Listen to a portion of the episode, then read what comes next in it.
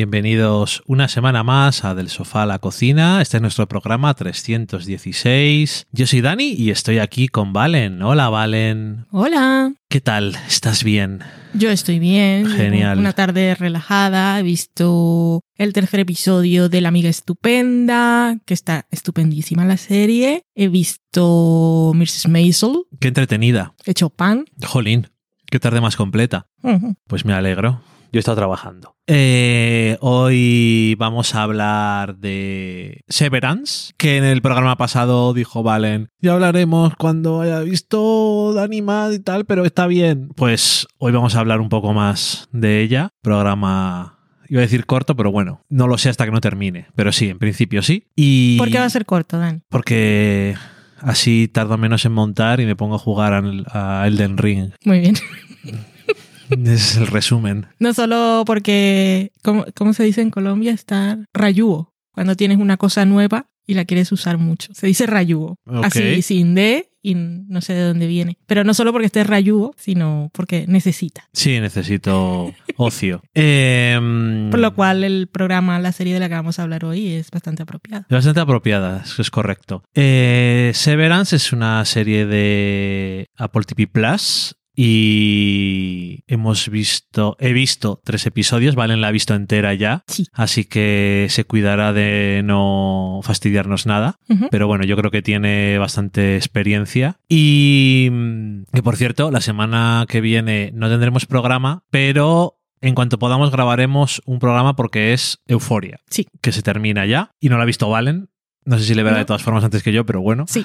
no te digo. Em, y, y nada, eso, eh, Severance, que he visto tres episodios, se han emitido, tres, emitido, o llámalo X, eh, tres episodios, están disponibles.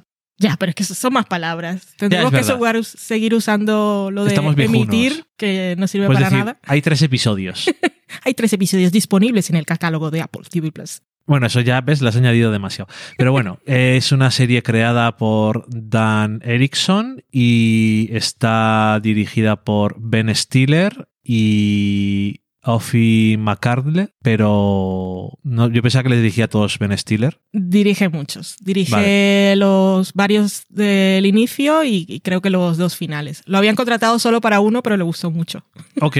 Bueno, es productor además. Tiene un, un cast interesante con el protagonista es eh, Adam Scott y luego pues tienes a gente conocida como John Turturro, Christopher Walken, Patricia Arquette y alguna otra cara que te puede sonar también. Os sonará Brit Lower, seguro que la veis y dices, tú no has dicho nada, pero Sí, no, me suena sí. un poco, no sé de dónde. No te lo he dicho, pero sí. Eh, la hemos visto en Casual y en High Maintenance. Maintenance. Correcto. Y seguro que le pueden haber visto en otra cosa. También salió en en Filadelfia en un episodio. Bueno, Bueno, whatever. eso es too much. Eh, Y solo en Filadelfia, que llega por fin a España eh, en marzo, a, a, Disney Plus. a Disney Plus. Catálogo de Disney Plus. Lo que es la marca Sí.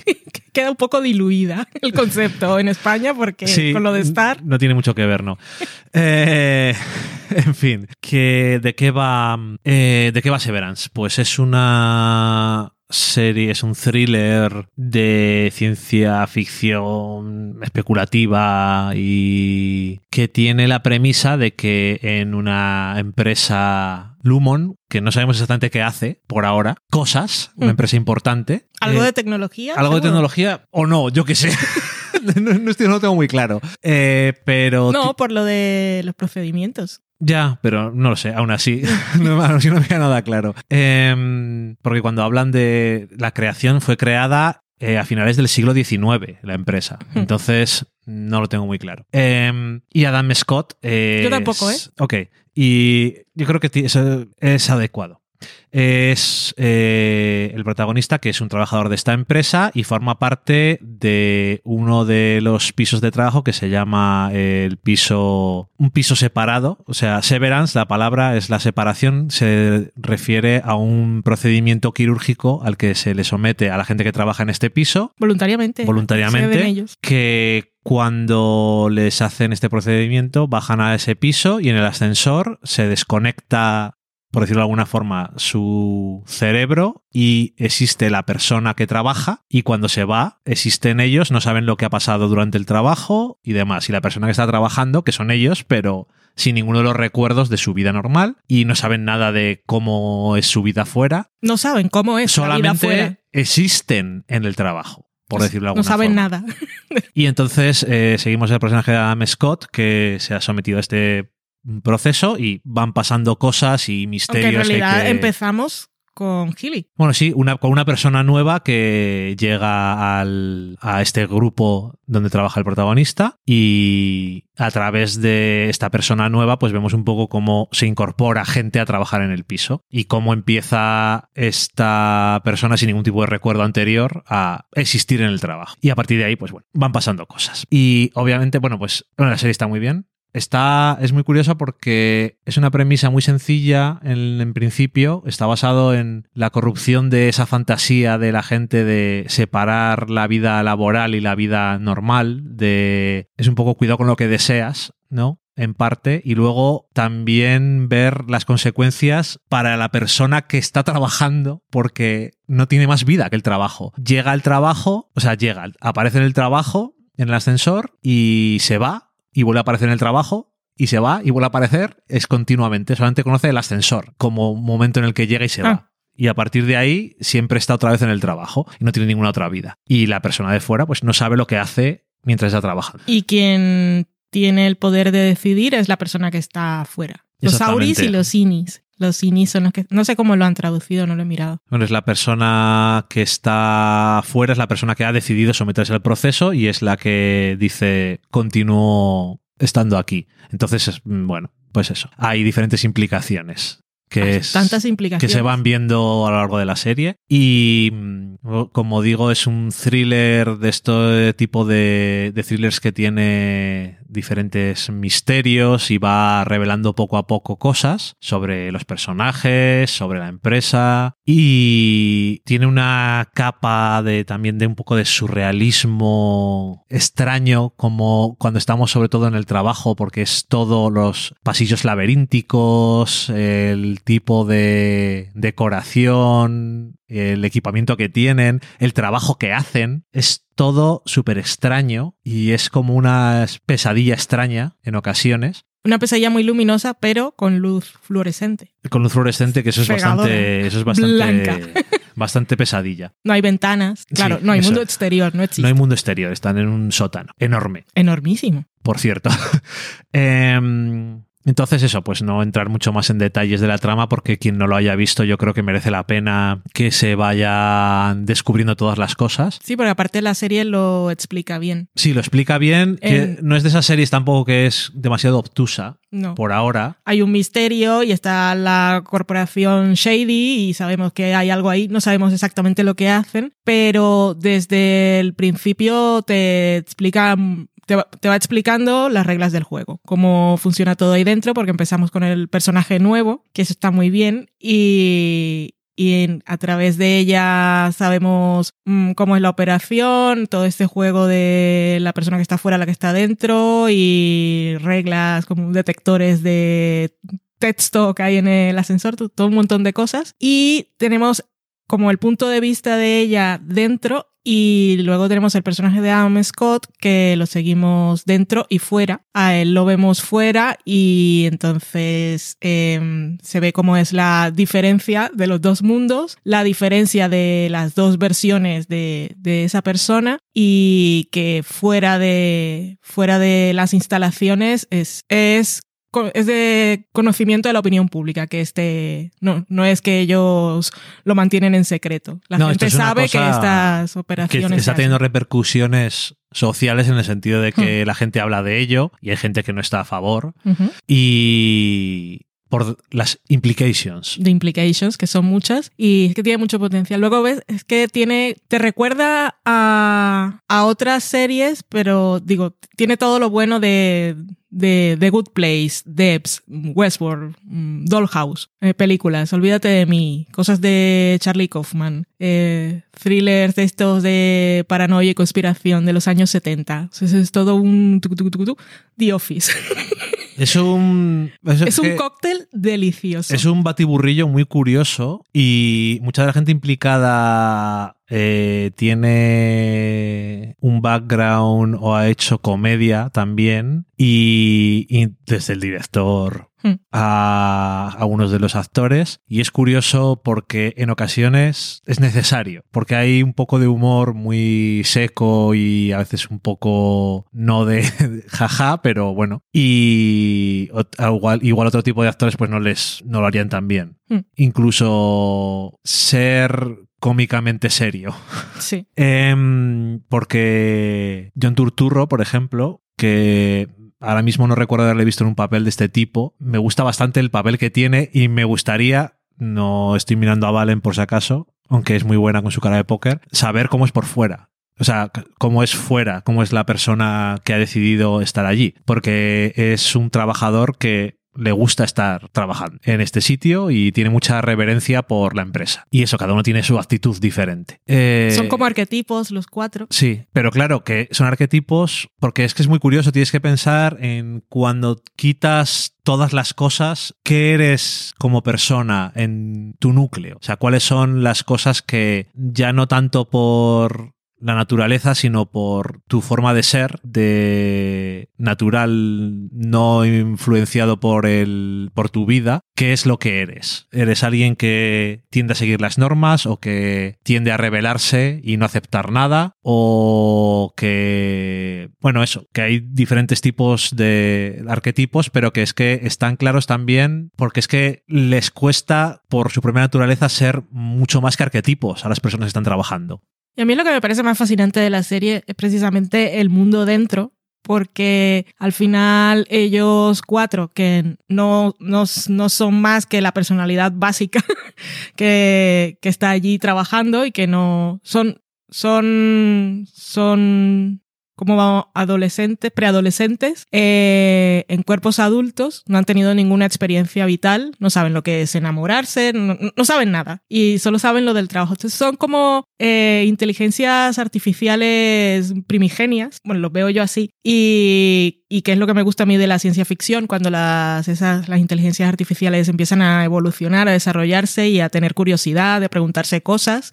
Y eso que significa ser humano. Es lo que a mí me chifla, es lo que, lo que hay ahí dentro. Me llama la atención también eh, porque nosotros vemos cómo es el mundo allí dentro de las oficinas y nos parece infernal cuando pensamos en todas las implicaciones y en que estos pobres en realidad son esclavos de las personas que están fuera y han tomado la decisión de someterse a esa operación y tienen a estas versiones de su persona que no son libres y están allí, hacen lo mejor que pueden, los tratan realmente como niños con las cosas de recompensas y castigos, los, en las fiestas de waffle, el break room, que es bastante em, literal. y, no, y he perdido totalmente el hilo que iba a decir. Los tratan como niños. ¿Qué estaba diciendo? Ah, sí, que me llama la atención que nosotros lo he recuperado, el hilo me ha caído encima. Nosotros lo vemos como algo infernal allí dentro, que es, hostia, solo vivir en el trabajo, no sabes lo como, no, no sabes nada del mundo fuera, pero para Mark, que es el personaje de Adam Scott, cuando, cuando lo piensas y lo ves fuera, su vida dentro es más feliz. Sí, pero aparte también te plantea lo otro, que es mm, no tiene por qué ser algo que, que te parezca bien moralmente, pero una persona puede ha elegido hacer eso y puede elegir no pensar en lo que está pasando allí. O sea, es lo que ha elegido. Hmm. Te puede parecer mal, pero es él ha elegido que le hagan a él cosas o que le hagan a él hacer cosas, a saber qué, porque no tiene ni idea, pero él mismo lo ha elegido. Hmm. Pero claro, en el momento en el que una cosa que has elegido está creando mm, de facto a un ser nuevo, prácticamente y que solo vive allí atrapado, es, tienes que plantearte ciertas cosas. Sí, que te plantea ciertas cosas, que eso estoy totalmente de acuerdo y por supuesto, pero que su versión del trabajo... No, que sí, que sí, que desde luego, sí, pero eso que él fuera, pues muy feliz no está. Eh, Pero sí, que es que es muy, es muy interesante pensarlo, pero además eso, que aparte de lo que dices tú de la de que te gusta la ciencia ficción, a mí también me gusta la ciencia ficción, digo, decía al principio especulativa, porque eh, no es cosa, no es una cosa la premisa que es tan loco que te parece que es imposible que vaya, que pudiera pasar. O sea, es una cosa que no sé hasta qué punto parece casi factible. Entonces, eso es lo que me parece más interesante de la ciencia ficción cuando hace cosas que no son del todo reales, pero son casi teóricamente asequibles. Sí, no, y, y lo mejor que te hace, Y te hace plantearte preguntarte a ti, cosas. eso es. Porque volviendo a- al inicio del programa, tú estás pasando unas épocas de estrés en el trabajo. Entonces, en tu caso sería el, al contrario del protagonista. Te gustaría la separación para no, no tanto olvidar tu vida personal, privada, fuera del trabajo, supongo. Sino al revés. Espero, sino al revés. Entonces eso sería, bueno, y yo creo que es una cosa que también nos podríamos plantear todos. El momento que estás pasando épocas chungas en el trabajo y dices, ojalá Sí, lo que olvidarme cuando salgo de lo, porque esa es la cosa. Eh, salir del trabajo y no llevarte las preocupaciones, el estrés, el mal rollo y todo lo que te afecta, llevártelo a casa. Lo que dicen de el desconectar. Hmm. Y en este caso es literal la desconexión. Cuando suben el ascensor, desconectan totalmente. Ojalá pudiéramos desconectar así. Y. Ya eso luego es. todo lo que esté haciendo la empresa o lo que sea, pues, hay, hay todo, todo otro tipo de implicaciones, como eso de eh, crear otra persona que, que, que no es libre, no tiene libre albedrío, pero la idea de desconectar mágicamente un interruptor, Claro, yo pues creo eso. que todos nos gustaría tenerlo en algún momento. Que es una fantasía que realmente todo el mundo la ha tenido, pero es hacerla realidad y ver cuáles son las implicaciones. Eso Mm. está guay. La dirección está muy bien. es- La dirección es espectacular, el diseño de producción. El O diseño sea, de es que el, primer diseño- plano, o sea, la serie empieza, el primer plano, que es Gilly en la mesa, Sí. ya está. El, el diseño de producción está muy bien. Se han gastado dinero en diseñar todo lo que están utilizando dentro de la Hmm. empresa para darle un, un ambiente que es que es como que fuera una mezcla entre retro y. Es retrofuturista. Es como si fuera. Es un poco lo de Loki. Las instalaciones. Ya, Sí. ya se me olvidó cómo se llaman las oficinas. Sí, del, eso es del tiempo. Eso. Sí, un poco, un poco ese estilo, Pero pero, muy blanca. Muy aséptico y con las normas y tal, pero aparte es la dirección a veces es muy frenética Mm. y es muy curioso cuando los personajes que ocurren muchas veces van por los pasillos o corriendo o andando, cómo les sigue la cámara con giros de ángulo recto y es como que te marea Mm. de alguna forma y te hace sentir más lo laberíntico, innecesariamente Sí. o no, que eh, laberíntico que es todo el espacio en el que están trabajando allí. Y, Y un montón de puertas que no. Que, que nunca han dicho, voy a abrir a ver qué hay aquí. No, porque eso. Porque en el manual no decía Eso que tenían es. que abrir la puerta.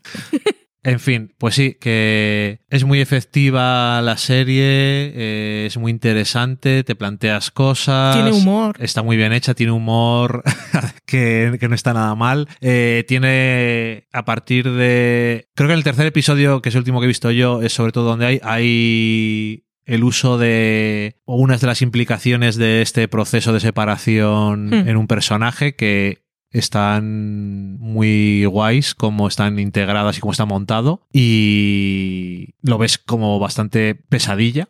Y, mm, y no sé, que a mí, me- ha encantado y me está encantando, vamos, que no, no ha terminado. Tú la has visto entera y te ha gustado mucho. Yo me la vi en dos días. Tenía que verla para el Junket y en dos días. Uno, otro, otro, otro, otro. Tengo que decir que al final de temporada no, no se resuelven algunas de las principales preguntas que nos estamos haciendo. Pero el último episodio es tan emocionante, tan intenso, tan tenso, tan frenético que no importa. No la han renovado oficialmente. O sea, que puede haber más temporadas de esto. Sí, o sea, no la han renovado oficialmente, pero obviamente la van a renovar. Ok, porque no creo que haya hablado nadie mal de ella. Nadie ha hablado mal de ella, pero eso está, ya está firmada seguramente. Están esperando mm, que la gente esté hablando y anunciar la renovación, porque no es una miniserie. O sea, como acaba, o sea, si Apple dijera no la voy a renovar, esto pues sería. Sí, por ahora Apple no es que no haya cancelado cosas, Sí ha cancelado, no pero es pocas. que, eso he dicho, no es que no haya cancelado, pero no ha dejado una cosa sin hacer que ha dejado a medias. No, no, no. Entonces, por ahora, pero bueno,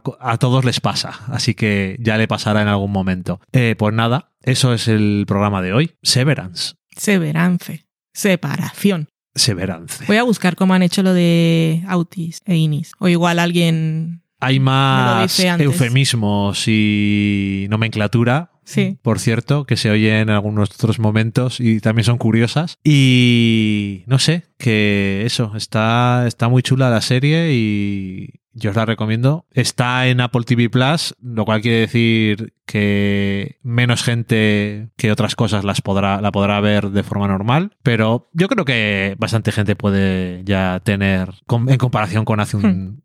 Hace unos años iba a decir, ya no me acuerdo cuánto tiempo tiene, Un par de años. un par de años por lo menos. Tres, igual. Creo que fue noviembre de 2019. El tiempo pasa de Pero forma un poco sé. peculiar cuando hemos tenido nuestra amiga la pandemia y todo Sí, yo eso. lo- los últimos tres años se me mezclan. Y los tres anteriores no los tengo muy controlados, entonces no sé. Pues eso, que eso, la semana que viene, con esto hemos llegado al final del programa y eh, la semana que viene no tenemos porque el sábado por la tarde nosotros tenemos en la librería que vamos a entregar el, un premio, el premio Zona Cómica Mejor Cómic del año 2021 a la obra Contrapaso que ha hecho que ha creado Teresa Valero. Y nada, y vendrá y eso lo vamos a hacer en la tienda. Y entonces pues no sé cuándo voy a acabar. Entonces grabamos normalmente los podcasts el sábado por la tarde, por la noche Y entonces no sé cuándo voy a venir, ni si voy a tener ganas de hacer nada o si voy a querer tirarme y pasar de todo. A menos que lo de Euforia nos deje con tantas ganas de hablar, que intentemos hacer digo, un apaño entre semanas. No va a haber programa el domingo, como últimamente estamos haciéndolo, pero a lo mejor veo Euforia el lunes y digo, igual hay que grabar un programa el martes y sacarle el miércoles. Eso bi- bien puede ser, ¿eh? Pero bueno, el normal no lo va a haber. Que por cierto, eh, si no habéis leído Contrapaso, que está muy bien, que a mí normalmente me dan un poco de pereza las cosas que son de época. Esto transcurre en el 1956 en España y en medio de la dictadura y es de primeras ese tipo de cosas que ah, yo diría no. Pero me decían que estaba muy bien, yo que digo, yo qué sé, pues me lo voy a leer. y me gustó bastante, está, está muy guay. No te gusta nada lo de época. No, no sé por qué. El otro día entraste un día de venir de trabajar por la tarde, estaba viendo yo mm, The Gilded Age y la miraste con, con desprecio. No, es que lo vi y dije. Sea, es una barrera muy fuerte para mí. Tiene que gustarme mucho lo que están haciendo. Ya, no es la super serie. A mí me gusta, me gustan los actores y Hombre, normal. Me, me entretengo. Están todos, están Pero todos los actores no, de Nueva York. No te deja, no te deja ningún pozo. O sea, se acaba el episodio y te olvidas de ella. Pues hay, hay series para todo. Es como Bueno, si nosotros sí. somos un campo, tierra fértil, y hay series que de repente llueve, te refresca, y luego se seca y te has olvidado. Lo- Las otras te dejan semillitas que florecen y esas cosas, pero un poquito de agua fresca de repente también está bien. También está bien. Y con esa gran metáfora, Yo, la mujer del campo. la mujer del campo, eso es. Yo, la mujer del campo. Bueno, para quien no lo sepa, es una gran ironía. Lo que dice Valen. Eh, pues eso, que muchas gracias por acompañarnos como siempre y nos escuchamos. Tampoco va a tardar, vamos a tardar mucho en escucharnos, así que nada más y un saludo. Adiós. Adiós.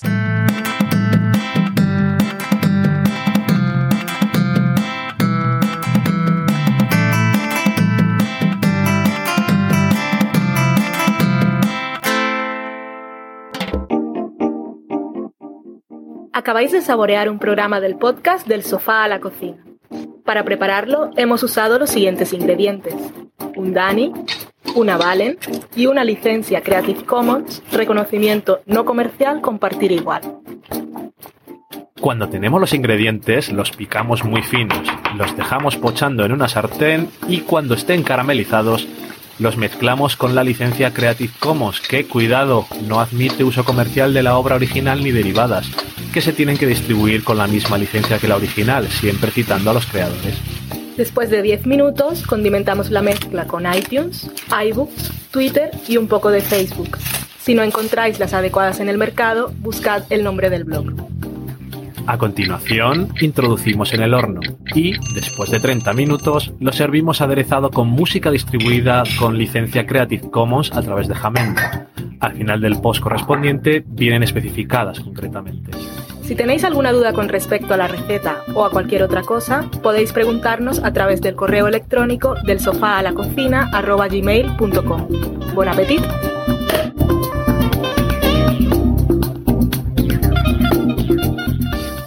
Somos lo puto peor.